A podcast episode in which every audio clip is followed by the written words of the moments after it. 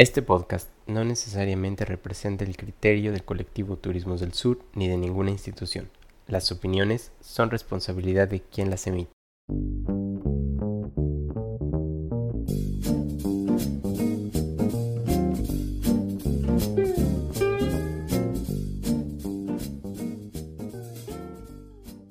Hola, buenas tardes, buenos días, bienvenidos nuevamente a este espacio, el podcast del colectivo Turismos del Sur. Eh, el día de hoy vamos a seguir con esta dinámica que habíamos platicado la vez pasada respecto a, la, hablar sobre los diferentes capítulos del libro Turismos del Sur, claves para reflexionar el turismo desde el pensamiento crítico. Y en esta ocasión, lo que hace doblemente especial este capítulo, pues es que se está incorporando a este espacio el doctor Alfonso González Damián, quien es un profesor investigador de el campus Cozumel de la UCRO. Tiene una larga trayectoria académica, primero en la Universidad Autónoma del Estado de México, ahora acá en Quintana Roo. Y bueno, es alguien a quien estimo mucho, es alguien con quien me une una amistad más allá del trabajo y además ha colaborado muy de cerca con los integrantes por separado del colectivo y también con el colectivo todos juntos. Entonces, eh, me da mucho gusto que ya se vaya a integrar de manera plena, ya de lleno al colectivo y que vaya a estar participando con nosotros en el podcast. Entonces, bienvenido Alfonso, muchas gracias por estar acá. Al contrario, Adrián, muchas gracias por la, invitación para participar en el, en el podcast y con mucho gusto lo voy a hacer en todo el tiempo que, sea posible. De verdad, eh, un placer colaborar con todo el colectivo, con todas y todos ustedes y bueno, pues poder aportar un poquito a, pues a la discusión, a la plática y, hacer de esto pues algo pues entretenido y atractivo que yo creo que nosotros disfrutamos y, y esperamos que también quienes nos escuchen pues también lo disfruten igual. Gracias. Muchas gracias, Alfonso. Bueno, y y como les decía entonces, vamos a seguir platicando sobre el libro y este está dividido,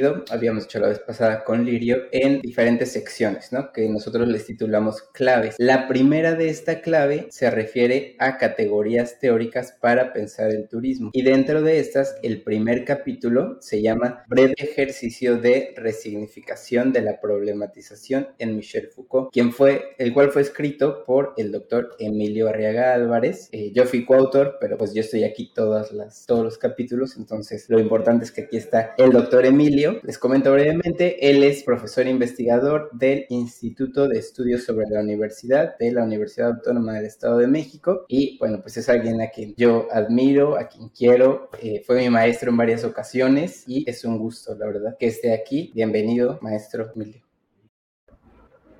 Muchas gracias, muchas gracias Adrián. Un saludo para todos. Eh, es para mí de verdad eh, muy honroso que, me inviten a, esta actividad y, sobre todo con, con, amigos entrañables como lo son ustedes y los Muchas gracias maestro. Bueno, pues vamos a empezar entonces a platicar sobre este capítulo que escribió y bueno, a lo largo de su trayectoria, creo que algo que ha sido constante es el interés por Michel Foucault. Creo que yo conocí a Foucault por usted y eh, también ha sido constante el interés por abordar temas sobre cómo hacer investigación, no nada más hacer la investigación, sino el estudio de cómo se hace. Por ejemplo, en el libro que, que, tiene ya publicado de hace varios años, Senderos de la Investigación Turística, que es un libro al cual yo todavía recurro constantemente y que vamos a compartirlo también para quien le interese, porque creo que es, es bastante útil, una guía bastante sencilla, no simple, sencilla, para hacer investigación, para un, un primer acercamiento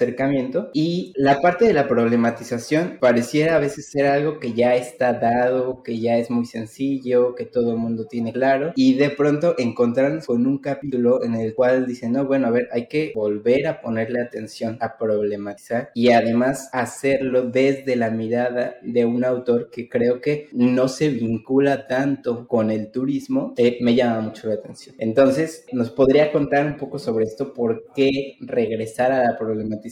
Y además por qué regresar desde la mirada bueno, son, es, una pregunta que, digamos, siempre es necesario, por un lado, necesario contestar, porque de pronto hay una, hay una tendencia de pronto a la simplificación de situaciones que se presentan en la realidad y que se dan en términos de, de verdades absolutas. Esto es, es, ha sido siempre un problema. Hoy no es la, la excepción. En el momento actual, actual que vivimos, en, esta, en este presente, lo que más podemos mirar es una percepción, una, eh, una representación inmediata de aquello que llamamos verdad, que lo podemos ver en las, en las redes sociales. Son momentos de, de verdad que parecieran absolutas, pero que cuando uno se acerca al intento de tratar de dar una explicación de por qué en, en TikTok, por ejemplo, a alguien se le ocurre decir que el mejor lugar para atravesar el río Bravo es el lugar X. Cuando eso se lleva a la práctica, bueno, esto, esta parte del TikTok se lleva en,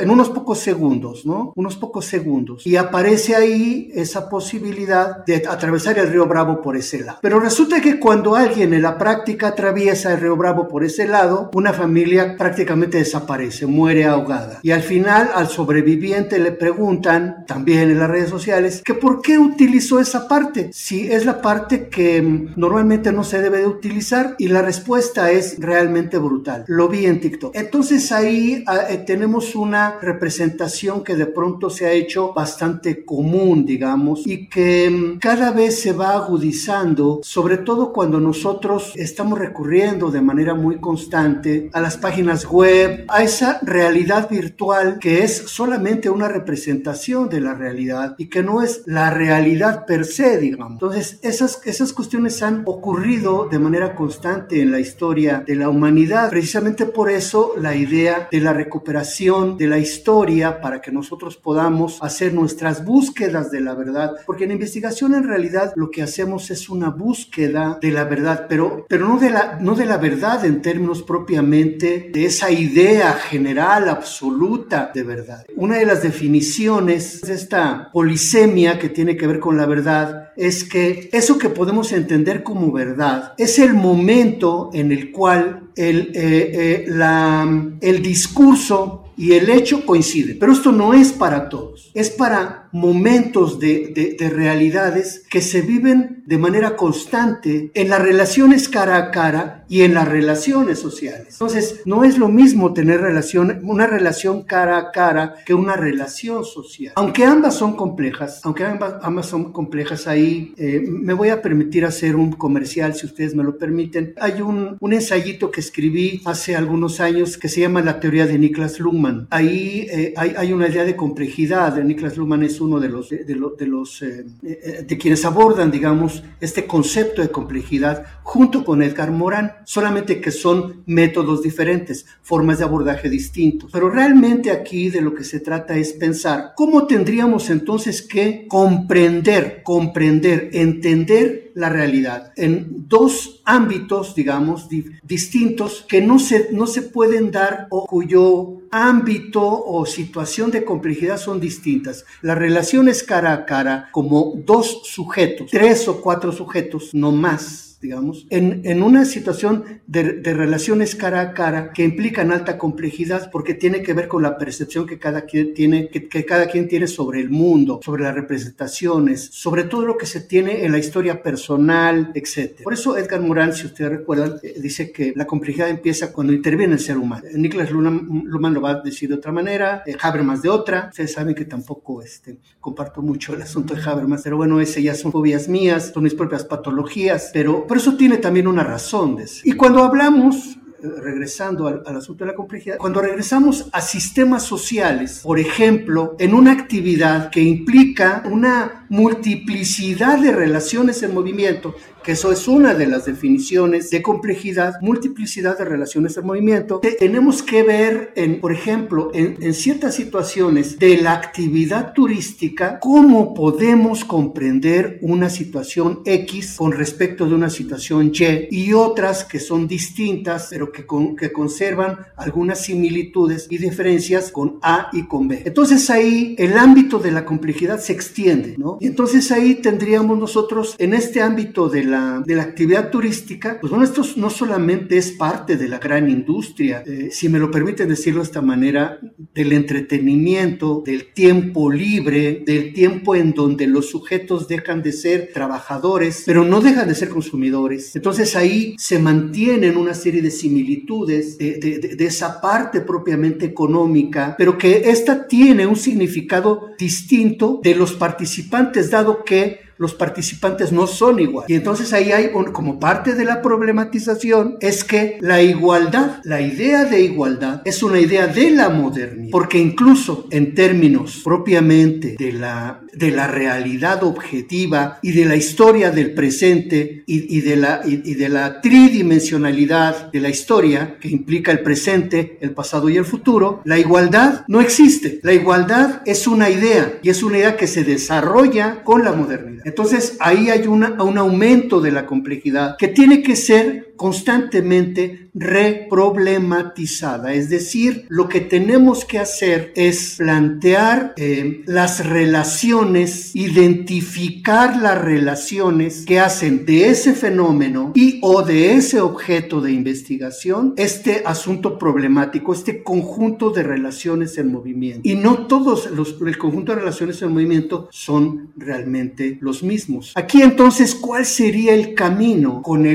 uno de los caminos, digamos, que nos permiten darle luz a este proceso, tienen que ver propiamente con los fines que el investigador tiene respecto de aquello que quiere comprender. Y entonces ahí hay un proceso de delimitación de estas situaciones. Es decir, tenemos que poner una serie de fronteras para no ir más allá. Y nuestro ámbito de problematización es exclusivamente esa, esa búsqueda de los elementos fundamentales que constituyen esta serie de relaciones en movimiento, para poder comprenderlas primero, para poder definirlas después teóricamente, ahí depende mucho la teoría. Por eso es muy importante en nuestro trabajo el asunto de la teoría. Eh, la teoría sirve, la, teoría sirve, digo, entiendo de pronto que hay una, como muchos, eh, entre filias y fobias, parece de pronto que la reflexión teórico-filosófica es más bien algo tan abstracto que de pronto no todo el mundo lo, este, lo puede manejar, entender, etcétera, ¿no? Pero en realidad creo que eh, eh, nosotros tenemos la obligación también de, de, hacer esta reducción de complejidad, diría Niklas Luhmann. Eh, sería algo similar a lo que en un determinado momento Marx llamó en, en, la crítica de la economía política, Marx llamó esta parte de lo concreto, ¿sí? Esta parte de lo concreto que no es otra cosa más que la síntesis de todas las determinaciones, síntesis de de, todas las determinaciones. Esto lo pueden ustedes buscar en, la crítica de la economía política. Ahí está incluso el método propiamente, la parte eh, metodológica fundamental de Marx, esta parte de lo concreto, porque entonces es esa parte de lo concreto, abstracto y concreto otra vez. En este sí, en esta, en esta trayectoria, con la física, con esa trayectoria, vemos primero un objeto, algo muy concreto que, que lo vemos en sus relaciones, pero después lo abstraemos y lo tratamos de mirar y separar a partir de, algunas categorías que se interrelacionan.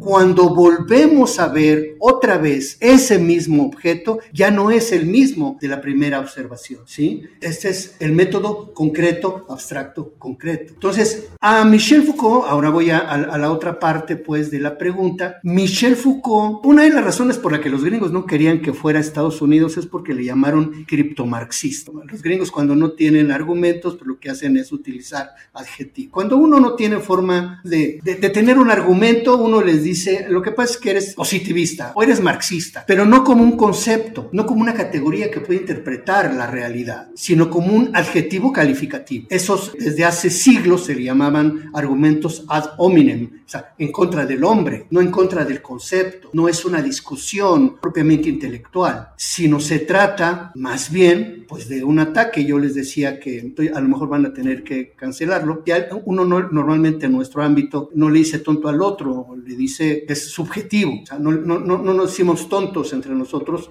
porque además es políticamente incorrecto. No le decimos tontos, es que usted, profesor, es un, está hablando subjetivamente. Pues claro, claro, no puedo hablar de otra manera porque soy un sujeto o sea, los sujetos, pues, lo que emana de nosotros, pues, es lo subjetivo. En esto, Oliver, un amigo y, y exalumno mío, ahora colega, ya trabaja muy bien todo este tipo de cosas, ¿no? O sea, los trabaja mucho mejor que yo. Entonces, pero este, este es precisamente de los problemas, digamos, que estamos tratando de plantear, digamos, en este trabajo. Con, con el ejemplo de la igualdad, que por cierto ya ha planteado este asunto de que pues es una parte que no tiene lugar, es, es utópica, ¿no? No tiene lugar, pero está en el ámbito propiamente de las ideas. Es, es ideal eh, el asunto de la igualdad. Y, y es algo por lo que se lucha, incluso mucha gente muere por eso. Yo no estoy dispuesto, pero no, no sería una razón por la cual, digamos, este, ya no, este asunto es una idea, pues digo, luchar por ideas, a lo mejor para mí hace 35, eh, 40 años, pues era lo que uno hacía, ¿no? Pero pues, eso ya no, ya no tanto, ¿no? Ya se uno cuenta de que hay muchas cosas, digamos, que están alejadas de eso, de esa cosa que llamamos realidad. También esta, esa cosa que llamamos realidad no, se, no la percibimos todos de la misma manera. La percepción depende, va a depender siempre de quién soy, de cuál es mi historia y otra vez la historia. Entonces tenemos ahí un elemento fundamental, digamos, que deviene de toda esta teoría crítica, digamos, ¿no? de este pensamiento crítico que muchos dicen que es del siglo XIX, y bueno, sí lo es, pero, pero, pero hay muchas cosas que, que de pronto han estado en el pensamiento humano y que regresan, eh, eso lo diría Walter Benjamin, de una manera maravillosa. Eh, eh, dice Walter Benjamin que todo esto, sobre todo cuando habla de la moda, dice que, que, este asunto de la moda es, es, un salto de tigre hacia el pasado. No hay nada más extraordinario que esto, ¿no? Eh, entonces, por eso, problematizar significa buscar estas relaciones en movimiento. Es recuperar la historia en su tridimensionalidad, no nada más en el pasado, es también el presente. Estamos construyendo la historia en el presente. Y realmente lo que hacemos, por ejemplo, en la investigación que, que se quiere en estos términos productivistas, pues tiene que ver con lo que hacemos aquí y ahora, ya de inmediato, ¿no? Porque eh, nosotros somos trabajadores intelectuales, producimos un tipo, un tipo de valor que ahora ha dejado de ser el valor propiamente de bajo muscular, digamos. Es ahora el trabajo intelectual lo que interesa. Y precisamente por eso estas formas de problematización resultan valiosas, no nada más para hacer nuestro trabajo y para seguir las hojas de ruta que tenemos como operarios de un sistema cuasi fabril en el que estamos ya hoy día, ¿no? Nuestros planes, nuestros programas, nuestros proyectos, tienen toda esta connotación propiamente actual de este trabajo cotidiano como labor, como labor de trabajadores y en donde hay igual también jerarquías como en la fábrica. Entonces, esta, esta situación también importante señalarla porque podría ser parte también de, de problematizaciones, de situaciones en donde nosotros tendríamos que ir buscando todos estos elementos para delimitarlos y poder comprenderlos primero, insisto, y después dar cuenta de ellos a partir de las definiciones que tenemos en nuestro aparato teórico y para después hacer ya esa, esos modelos para armar y desarmar que implican el análisis. Creo que más o menos es, digamos, la parte de, del asunto general, tal vez eh, la pregunta que, que, me, que, me, planteaste, Adrián, digamos, la dejaría hasta aquí. Muchísimas, muchísimas gracias, Emilio. Tocaste varios aspectos, ¿no? Y creo que cada uno de los, de los puntos que fuiste abordando nos dan para mucha reflexión. Yo me quiero regresar a un par que nos puedas ayudar a, a entender así como un poco más cabalmente lo, lo, que probablemente hayas querido decir y a lo mejor más bien es lo que yo quiero interpretar ¿no? en relación con lo que dijiste. Me preocupa la parte, este proceder, digamos, de ir de lo concreto, lo abstracto, lo concreto, que estoy intentando comprender la parte de aproximación a lo concreto, como hacer esa, ese recorte o, o digamos reducción de complejidad a lo que, de, de, lo que yo estaría entendiendo como realidad. Eh, lo que, lo que se me complica ahí es, es que también entiendo, por algo que tú comentaste también en, en, en esta intervención, finalmente lo que yo voy a ver y ese recorte o esa reducción de complejidad que yo voy a hacer, la voy a hacer a partir también de mi propia historia. Y muy probablemente mi historia y sobre todo como académico, pues está atravesada por una serie de representaciones compartidas este, socialmente sobre la realidad, que no, no necesariamente me van a permitir acercarme a, ahora sí que a la realidad real, sino a la realidad que yo como, como intelectual, como investigador, pues ya estoy suponiendo de antemano. Entonces mi, mi, mi preocupación es esa, o sea, al final, aunque me abstraiga, cuando regrese voy a seguir viendo lo mismo porque es partí de algo que yo ya había como pre preconstruido, como intentado problematizar, pero sin dejar de lado por completo la teoría, porque es algo que ya forma parte también de mi historia. No sé si me expliqué. Sí, Alfonso, perfectamente bien. Sí, sí mira, hay, siguiendo a Michel Foucault, voy a referir a un, a un epistemólogo francés, digamos, la escuela francesa, creo que la hemos abandonado porque de verdad les hemos creído mucho a los anglosajones y los anglosajones este, son lo que empeñó Judas Iscariote, entonces, bueno, esa es una percepción mía, porque esto tiene que ver también con cuestiones políticas. O sea, por eso una parte muy importante de la, del pensamiento crítico deviene de la crítica de la economía política. Eh, por ejemplo, recordamos esa parte en donde Marx decía que no importa realmente lo que el ser humano pueda pensar incluso de sí mismo, lo que realmente importa son sus condiciones materiales de existencia. En virtud de ello, la percepción que tiene puede ser distinta. Un muchachito que se da cuenta de que nunca va a poder llegar a la universidad, no va a pensar lo mismo de la educación que alguien que no le ha costado nada. E, entonces ahí, por eso los sujetos no son iguales de entrada. Y regreso a la parte epistemológica. En términos del trabajo intelectual, Gastón Bachelard, en la formación del espíritu científico, se llama el texto, hay una parte muy importante que aborda esta cuestión del obstáculo epistemológico. ¿Por qué de pronto no podemos comprender más allá de una realidad X o Y? Porque se supone que como nosotros ya tenemos un conocimiento sobre un fenómeno o sobre un objeto, entonces ya no necesitamos saber nada más. Esto que voy a decir también va a resultar políticamente incorrecto. Esto les pasa mucho a los colegas de las autodenominadas ciencias duras. Precisamente por eso es muy valioso el, pensamiento complejo, porque Morán lo dice de manera muy clara, digamos, donde empieza la complejidad es, es donde anda, en donde aparece el ser humano. Porque de pronto, por ejemplo, en el caso muy específico de, de quienes, de quienes tienen eh, conocimiento a partir de esa, de esa realidad que está circunscrita a la tabla periódica de los elementos, ahí ya se tiene una realidad hecha. Entonces, cuando hablamos de metafísica, ¿sabes de qué me estás hablando, no? Estas cosas no existen. Pues bueno, una idea sí existe, pero no es objetual. Su entrenamiento intelectual no necesariamente está vinculado a una realidad que no es objetual. Para eso se entrena al filósofo, para eso se entrena al sociólogo, al politólogo, porque la justicia no es una cosa, pero el boro y el bromo sí pueden generar reacciones, y, pero bueno, el boro y el bromo no amanecen de malas. Es decir, en este ámbito no hay subjetividad y el aluminio no tiene momentos epistemológicos. Entonces, ahí de pronto el sujeto puede detenerse en esa parte y ya no puede pensar otras formas de la realidad porque hay un obstáculo epistemológico. Lo que él ya sabe ya es suficiente. A muchos de nosotros nos ha pasado siempre, ¿no? O sea, nos ha pasado mucho esto. Yo recuerdo hace muchos años cuando tenía, pues era estudiante de terminar SSH del Colegio de de la UNAM y pues yo había leído a Luz Althusser, ¿no? O sea, me fascinó, como decía Marx sobre Hegel, ¿no? Terminó ahí en sus brazos y yo decía, ya ya lo sé todo, ¿no? Y me sentía yo como, como si me hubieran quitado un pienso en donde no me permitía a mí mirar la realidad. Yo decía, ya, pero después me di cuenta de que muchas de estas cosas no me permitían ver otras. Y ahí voy a ir a otro autor, alemán, Max Weber. Y esto, digo, tampoco me, me, gusta mucho, pero lo, me acerco a ello porque creo que digamos, epistemológicamente nos puede ser útil. Hay una utilidad en ese sentido. ¿no? Él, eh, eh, Max Weber hablaba de um, capacidad intelectual para poder reconocer, honestidad intelectual le llamaba, ¿no?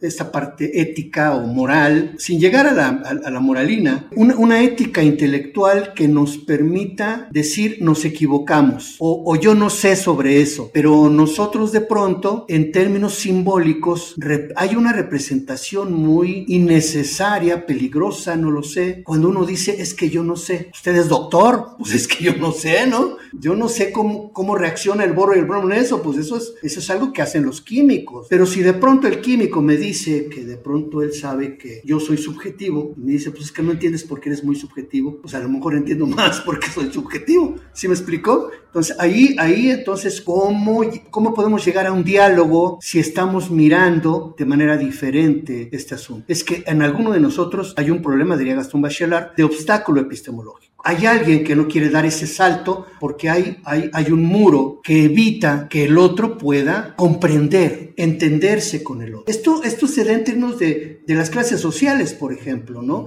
Eh, si ustedes lo ven en términos muy cotidianos, a mí, a mí me encanta esta, esta situación, este, digo como objeto de estudio, cómo se dirige a sus subordinados el dueño de, de, de TV Azteca. E, es maravilloso, porque los ofende de manera olímpica, olímpicamente. Y nadie le dice nada al Señor. Más allá de que pueda decir realmente estupideces. Porque el, hombre será muy rico y todo, pero, pero es un ignorante, es profundamente ignorante. Pero piensa que es uno de los hombres, porque además lo es. Es una gran paradoja social esto, ¿no? Que es uno de los hombres más importantes del país, ¿no? E, e, esta es una cuestión paradójica que aporta dinero, y además en términos de, su, de la propiedad privada que esto implica, ¿no? O sea, entonces ahí hay una cuestión de cómo es el sujeto y cómo, cómo el otro no puede entender, porque tiene un obstáculo y piensa que, que todo puede ser reducido a dinero, pero tiene muchos seguidores, mucha gente que lo admira, mucho, mucha gente que, que agacha la cabeza cuando él pasa. Y esas son cuestiones maravillosas, ¿no? O sea, como, como, como fenómenos sociales y como situaciones en donde este asunto de la diferencia entre esa realidad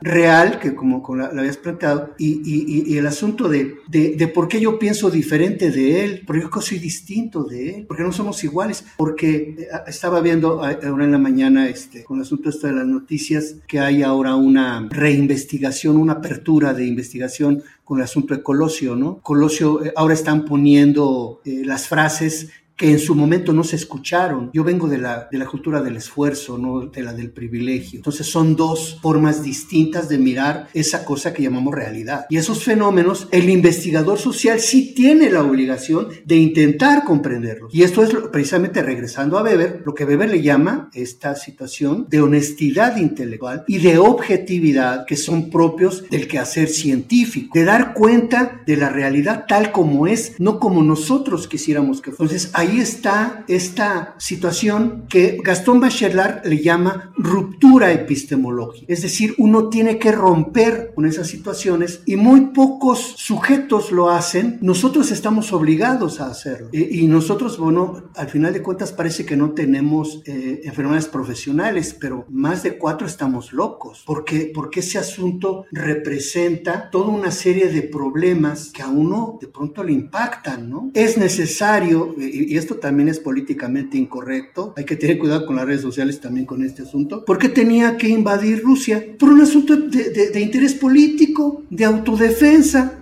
Ah, ahora los malos son los rusos. ¿Y quiénes son los malos? Los ucranianos. ¿Y quiénes son los que están muriendo? Pues básicamente los ucranianos. Como una broma nefasta, ¿no? Y otra vez el asunto de la verdad. Detrás de todo esto está el asunto de la verdad, la búsqueda de la verdad y en términos propiamente de la polemología, es decir, de, ese conjunto de, teorías que tienen que ver con la guerra, que son parte de la sociología, que son parte de la, de la lucha económica incluso. Lo primero que cae, diría Karl von Clausewitz, lo primero que va a caer, en la primera pérdida que se tiene, es la verdad, porque la propaganda tiene que aparecer para decir, Ucrania está ganando la guerra. No, ah, no las condiciones reales y nada más la, la parte probablemente la simple y llana lógica formal nos están diciendo otra cosa. Pero entonces ahí hay que hacer inferencias y otra vez el asunto de la interpretación que el investigador social tiene que hacer a partir del propio conocimiento que tiene, que le va a permitir construir sus marcos de referencia para poder acceder a la comprensión de ese fenómeno, a la comprensión de ese objeto de investigación. ¿no? Esta, creo que esta es la parte que, que yo podría eh, plantear y decir. Sí, sí, muchas gracias. Maravilloso, Emilio. De hecho, quisiera tocar otro de los puntos que también abordaste en tu primera ah, exposición en relación con la tridimensionalidad de la historia. Me gustó mucho el concepto, pero creo que podemos ahí profundizarlo un poquito más. Quiero plantearlo a partir de, una situación que, vivimos aquí en Cozumel, a ver si, si nos ayuda o se me ayuda a mí para entenderlo y, a ti para, para acotar, ¿no? O para, para ayudarnos a comprender mejor. Acá en Cozumel, pues el turismo de cruceros es, digamos, lo más económico importante en el ámbito económico, turístico aquí en, en, la isla. Y en el, en el tiempo de, de, la pandemia, pues prácticamente dejaron de llegar los barcos, ¿no? Entonces se acabó el turismo de cruceros durante una larga temporada, llegó a casi dos años. Y entonces, cuando se vuelve a abrir la llegada de cruceros, actualmente ya estamos recibiendo básicamente la misma cantidad de barcos que se recibían antes de la pandemia o antes del 2020. Creo que la pandemia sigue, pero bueno, este, eh, pero lo que voy es básicamente lo, lo, que observamos y aunque lo hemos señalado, pues hay, hay muy poca disposición a ver, a voltear hacia el pasado. Básicamente lo que ahora se piensa es, y es el discurso también, ¿no? De la parte de la industria turística, es que eh, nos tenemos que recuperar y tenemos que recuperar porque la parte económica que perdimos y los empleos que se perdieron y, y la pobreza que creció y demás, tenemos que recuperar, recuperar. La palabra es recuperar, pero básicamente el crecimiento de la actividad de cruceros pues está llegando a sobrepasar los niveles desde el 2020 que además ya se consideraban problemáticos por el impacto al entorno ambiental y hay una serie de grupos ecologistas que aquí están contra, la misma gente que opera el turismo a nivel local aquí en Cozumel que son los que llevan los buzos, que llevan a los tours, a los turistas, o sea, están incluso también ellos ya eh, en contra de que esto crezca de, de manera tan acelerada, pero no hay una, una forma de entender cómo compatibilizar una mirada hacia el pasado con lo que estamos viviendo hoy y las problemáticas que pueden mirarse hacia el futuro. No sé si por ahí se pueda entender este asunto de la tridimensionalidad histórica y, sobre todo cómo recuperarla hacia una problematización con fines de, pues sí, de investigación. El concepto de modernidad, podemos empezar por el concepto de modernidad, digamos. Eh, modernidad, ¿cómo he trabajado yo todos estos años el concepto de modernidad? Un poco a, partir de la, de la crítica de lo que dice Jürgen Habermas en la ciencia y la técnica como ideología. Eh, ahí una, una, de las cuestiones que yo rescato cuando, cuando hace alusión Habermas a, a la cuestión de, de, la modernidad, en términos técnicos, en términos tecnológicos y todo ese tipo de cosas, eh, yo entresaqué una definición que implica que la modernidad es un estatus social, sociopolítico, ideológico, de múltiples dimensiones, simbólico, simbólico porque es cultural, o sea, debería ser más bien cultural, más que decir simbólico porque todo el ámbito cultural implica toda esa serie de elementos simbólicos. ¿Cómo he definido yo el asunto de la modernidad? Un estatus social en donde por fin tenemos la institucionalización de la innovación, es decir, todo tiene que ser nuevo, cueste lo que cueste. ¿Por qué es importante esto? Porque esto nos ha permitido poder paliar situaciones como esta recuperación. No podemos estar haciendo focos que duren 150 horas, necesitamos focos que duren 80, porque si no, entonces no podemos hacer el proceso de acumulación. Entonces es parte de la propia dinámica social. Si esto se detiene, entonces, ¿qué es lo que va a ocurrir? Todas las contradicciones se van a hacer mucho más evidentes. Esto es lo que hizo la pandemia. Fue motivo de que esta realidad que vivimos se pusiera mucho más a la vista. Y entonces, en este pasado, tenemos que recuperar ese tiempo en el que no trabajamos. El sistema estuvo detenido, no se pudo innovar o la innovación se hizo de una manera en la que no necesariamente nos produjo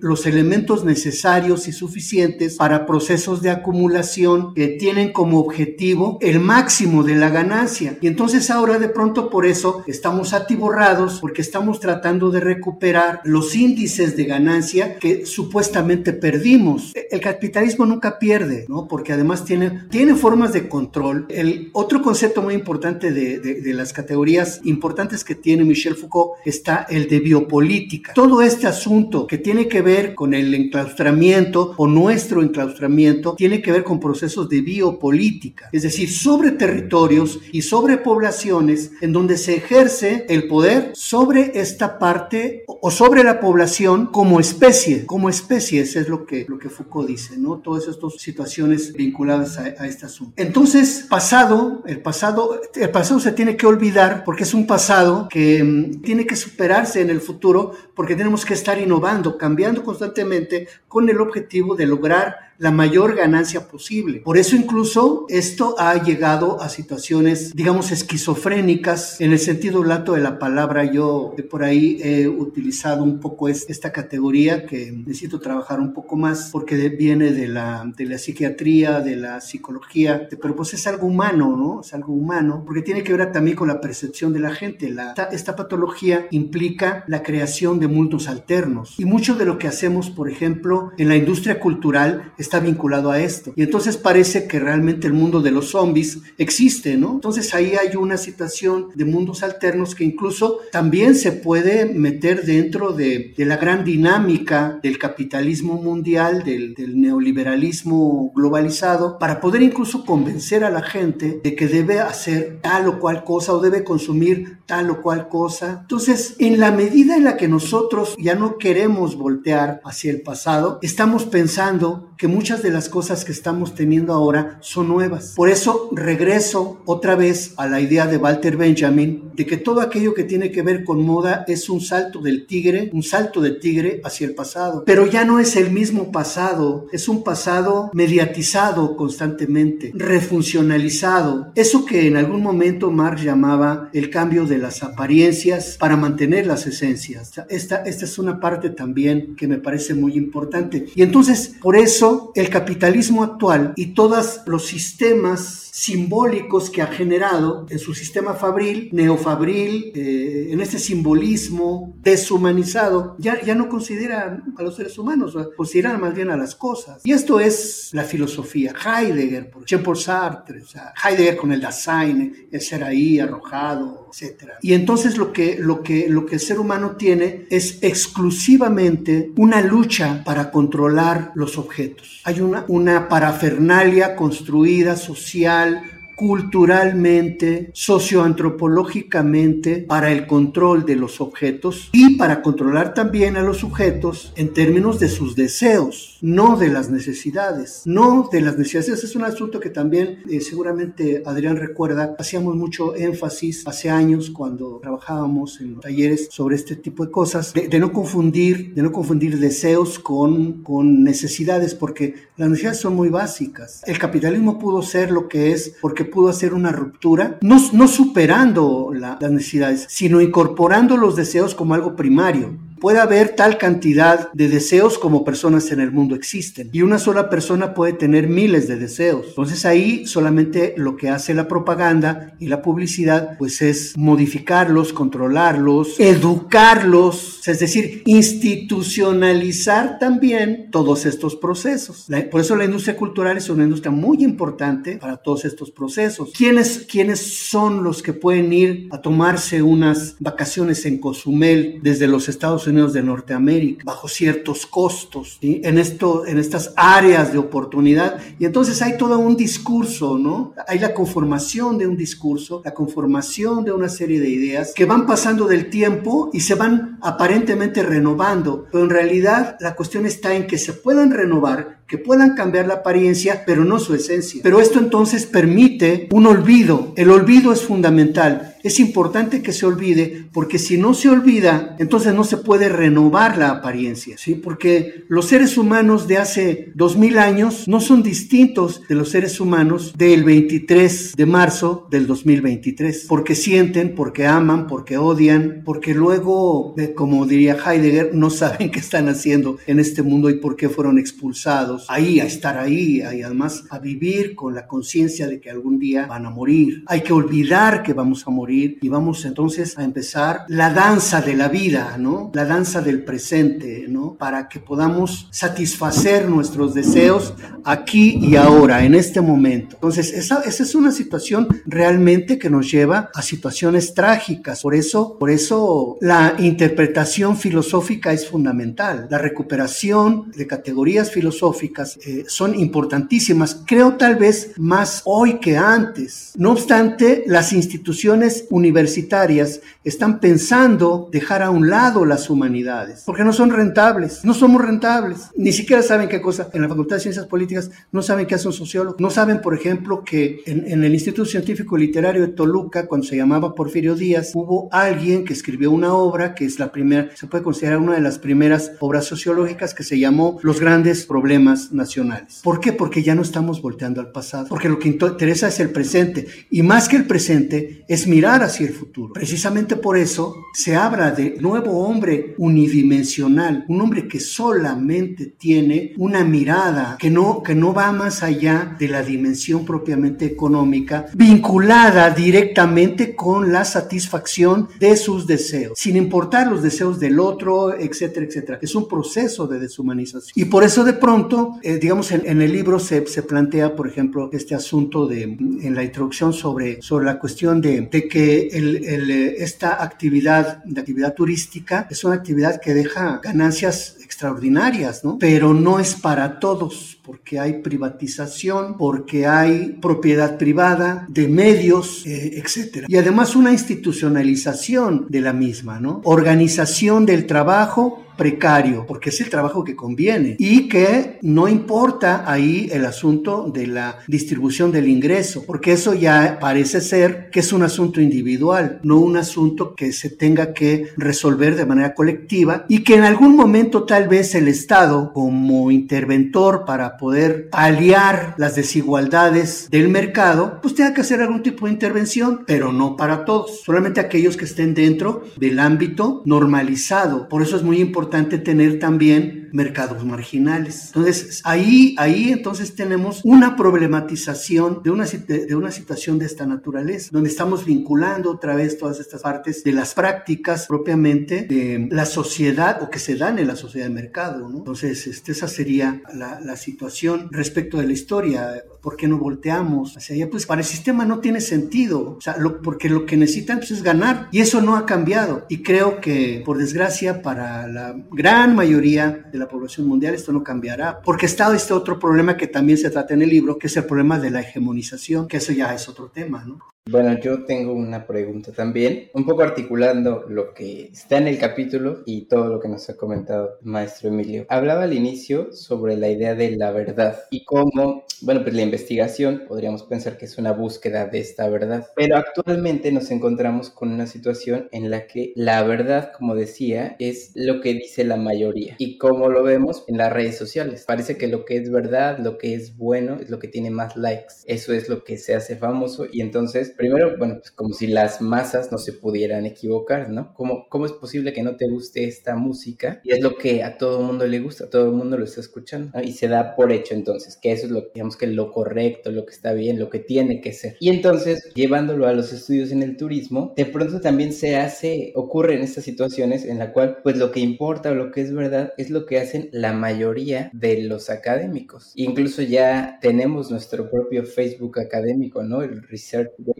en el que publicas tu artículo y entonces andas ahí viendo cuántos likes tienes, que quién te compartió, que quién recomendó tu artículo y pues al final es esta misma, como dice usted, esquizofrenia en la que estamos buscando constantemente esta aprobación. Ya no importa, pues digamos que el aporte en sí a la sociedad, a, a cambiar algo, a pensar, a analizar, sino hay que ser compartido porque esto puede convertirse convertirse en una cita y esta cita pues se va a convertir en un punto eventualmente en nuestros informes anuales. Entonces, ¿cómo poder acercarnos a este turismo, a esta forma de investigar y de hacer turismo en el cual se ha convertido en algo técnico en la práctica y que en la educación sería parte de esto que Paulo Freire llamaba una educación bancaria, ¿no? En la que tenemos estudiantes que son cada vez menos activos, sino que nada más hay que depositarles conocimientos, que se les considera en sí ignorantes, porque el profesor es el que tiene todo el conocimiento y llega a, iluminarlos con este algo que tiene. Y entonces, ¿cómo hacerle un lugar ahí, en este contexto, a la teoría? Y a algo que en particular me llama la atención del, del documento, que dice, la teoría no se totaliza, sino que se multiplica, pues es el poder el que pretende totalizar y la teoría está en contra contra del poder, porque da voz a contradiscursos que de otro modo no serían escuchados. ¿Cómo integrar la teoría en este estudio del turismo? El problema de la verdad nunca ha sido algo resuelto, pero sí ha habido espacios en los cuales, voy a ir a nuestro autor, voy a ir a Michel Foucault, espacios de veridicción, dice Foucault. Hay espacios de veridicción. Eso lo plantea en El nacimiento de la biopolítica, pero, pero lo, trata en otro libro, en un libro verdaderamente maravilloso. Yo tengo, la, tengo un problema que de pronto este, me apasiono mucho de estas cosas. Tengo como uno de mis, bueno, en realidad no, no sé si sea de mis favoritos, La verdad y las formas jurídicas de Michel Foucault. La verdad y las formas jurídicas. Es un libro que recomiendo mucho. Ahí hay una, en, La verdad y las formas jurídicas, Foucault hace una alusión a la lucha entre el pensamiento platónico socrático y la de los contrarios de los sabios de Atenas. Y me llama poderosamente la atención de que de ahí propiamente Michel Foucault entresaca esta idea que nos puede dar un, uno de tantos caminos para comprender, para entender el asunto de la verdad, de que a él en realidad no, no le gusta este asunto eh, socrático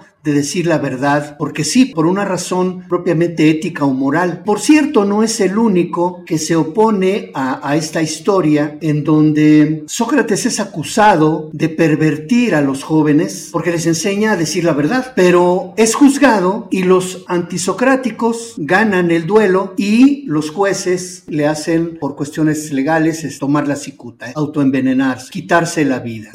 El tipo, el Sócrates, se toma la cicuta. Entonces, tanto Nietzsche como otros filósofos también eh, a esta historia no están de acuerdo con esta historia. Si quería realmente defender la verdad, no se hubiera tomado la cicuta. ¿Qué fue lo que entendieron aquellos que eran los contrarios a Sócrates y a Platón? Que la verdad es un ámbito de poder, que lo que se puede decir puede incluso no ser cierto y puede llevar a situaciones como esta, en donde alguien que es muy moral y muy ético va a seguir y entonces lo eliminan. Y entonces dice Michel Foucault, pues entonces yo ya no le creo a, Sócrates. Walter Benjamin incluso le va a llamar en un escrito payaso a Sócrates es un payaso, porque debió luchar por la verdad, un payaso. Entonces, la verdad entonces, la búsqueda de la verdad implica conocimiento, consecuentemente todo conocimiento implica poder, se pueden hacer cosas porque se saben situaciones de la realidad. Y se puede de pronto saber cuáles son los comportamientos previsibles de, cierta, de ciertos personajes, de ciertos grupos, eh, etcétera, para poder plantear, hacer ciertos planteamientos que lleven a esos actos que van incluso a hacer autoinmol, a, inmolarse comunidades, sujetos, etc. Entonces, la lucha por la verdad es una lucha en donde lo que importa realmente es el poder, el poder hacer cosas, para poder convencer al otro de que es esa verdad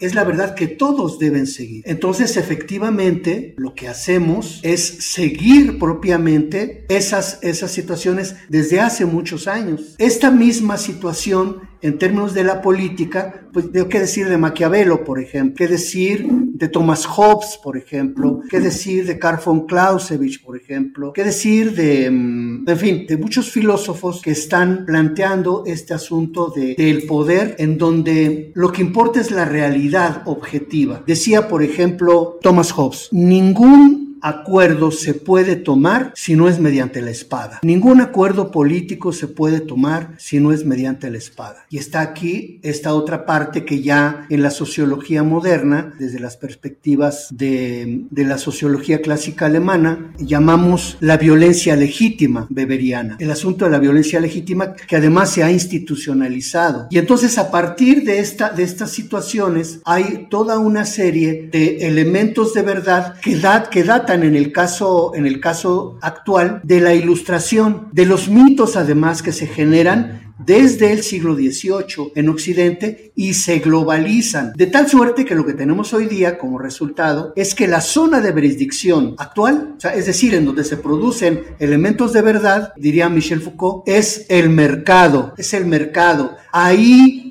es el lugar en donde las cosas son verdad o son mentira. Solamente son verdad cuando resultan en ganancia, si no son una broma. ¿Sí me explico?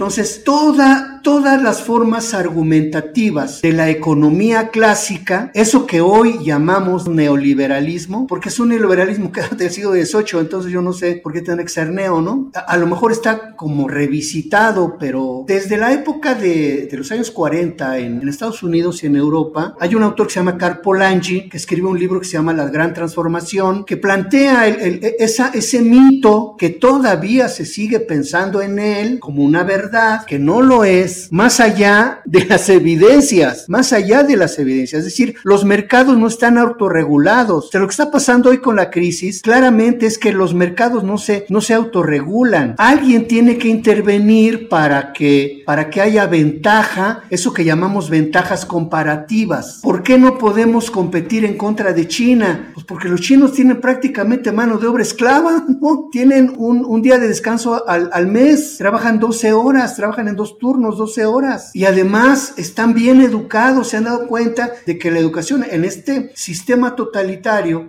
han podido generar todas esas estructuras. Y por eso en muy corto tiempo, muy corto tiempo, se han convertido en una amenaza para el, para el capitalismo occidental. Y mucho de esto también ha ocurrido con la Federación Rusa. No de la misma manera, porque, porque son distintos, no, no han tenido el mismo control, eh, los niveles de, de ruido que hay en estos procesos, ese ruido que llamamos corrupción, también es un elemento muy importante que durante mucho tiempo en, en China se, se castigó con la muerte. Entonces, lo que tenemos hoy en términos propiamente de la verdad tiene que ver propiamente con todos los mitos que se generan en la historia del capitalismo mundial, en, en, en todas esas premisas de eso que hoy, que hoy llamamos neoliberalismo y en donde todo el estatus social se toma ya como verdadero. Por ejemplo, que somos democráticos, que estamos dentro de un ámbito de democracia, que no hay nada mejor que la sociedad de mercado, que no hay otra forma de mirar el mundo más que a partir de la economía de mercado, que no es posible socializar porque esto nos lleva a la corrupción, porque esto es darle a alguien algo que no, que no se ha ganado por su trabajo. Pero durante siglos se ha demostrado que nadie se puede hacer rico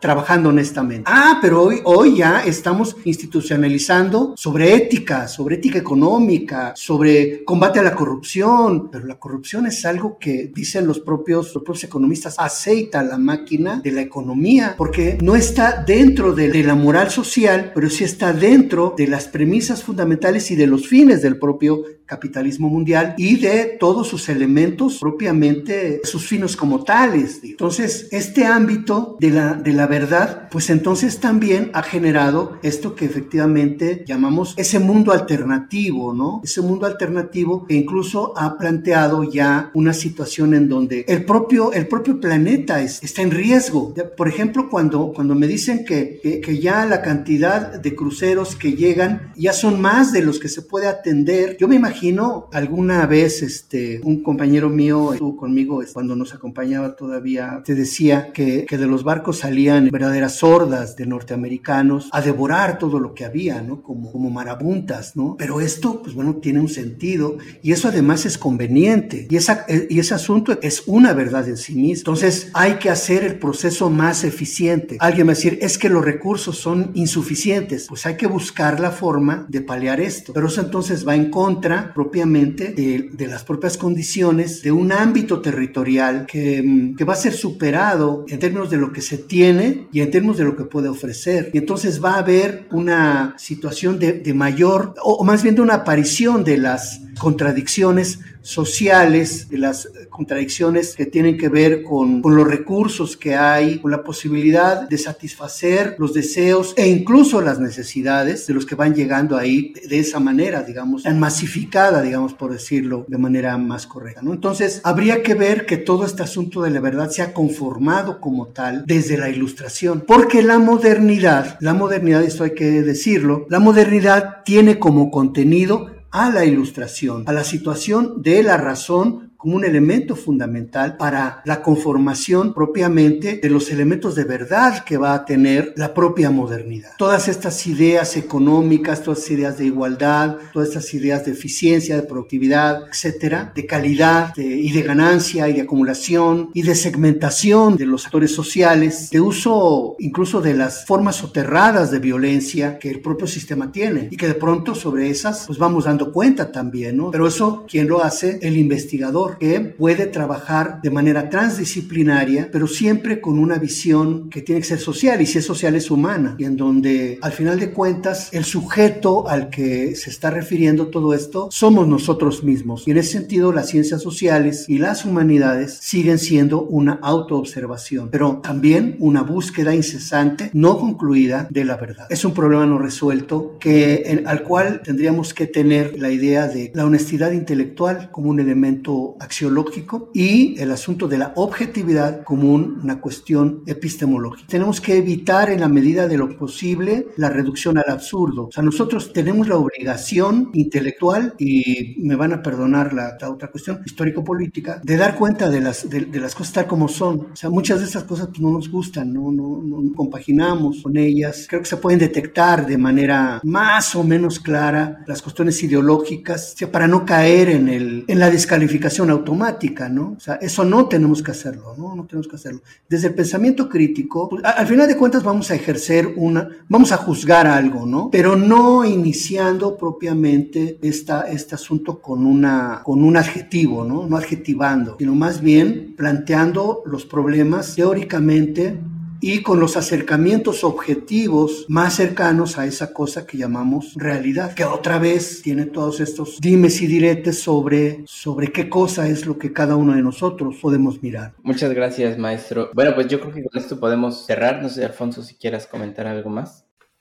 No, no, al contrario, muchas gracias. Agradecer a, Emilio su, participación, porque vuelvo a decirlo, es, nos dejas pensando en, muchas cosas, haciendo mucha reflexión sobre nuestro actuar como investigadores, también pues, sobre lo que alcanzamos a, observar con, esa intención de problematización. Y también creo que nos dejas con mucha tarea, ¿eh? hay muchas lecturas que tenemos que realizar, a lo mejor algunas para recordar algunas cosas y otras para aprender nuevas, ¿no? Entonces yo creo que, que ha sido muy valioso. Yo de mi parte, pues agradecer a tus palabras, tu, participación, tu entusiasmo, esa, esas ganas con las que compartes tu servicio. Creo que queda muy bien estructurado este, este, capítulo de este episodio. Sí, igualmente, como agradecimiento, maestro. Pues gracias por habernos compartido todas estas reflexiones. Yo siempre aprendo mucho platicando con usted, siempre tomo notas. Y bueno, vamos a tratar de, de compartir todos estos autores, ¿no? Los documentos que fue mencionando para pues, que a quien le interesen ya los tenga ahí y ya no haya pretexto de no los encontró. Entonces, entonces, pues muchas gracias por esta participación. No sé si usted quiera comentar otra cosa, un comercial. Les agradezco mucho, les agradezco mucho que me hayan invitado. Este, pues siempre está esta parte emocional, ¿no? De, del acercamiento, del tiempo que tenemos conociéndonos, de esto, pues bueno, es parte de nuestra propia historia. Eh, ninguno de nosotros es solo lo que uno tiene, sino también es lo que los otros le hacen a uno ser, ¿no? Este, y, y eso yo la verdad lo agradezco profundamente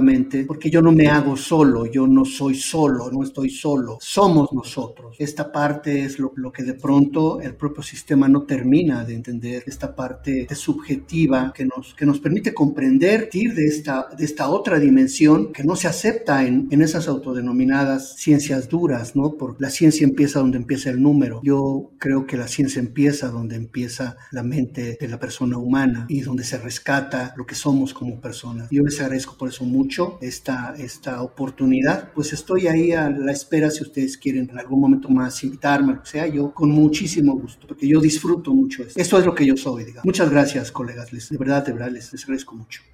Bueno, pues con esto terminamos. Seguramente se nos va a ocurrir otra cosa a que invitarlo. Y bueno, pues nada más invitar a quienes nos escuchan a que pues lo compartan. Y en esta ocasión pues no es por el like como estábamos platicando, no es nada más por tener like, sino pues es por este espacio, por crear este espacio común, virtual, pero común, para poder platicar de cosas que quizás en otros ámbitos sería imposible. Entonces muchas gracias por escucharnos y nos vemos en el siguiente episodio.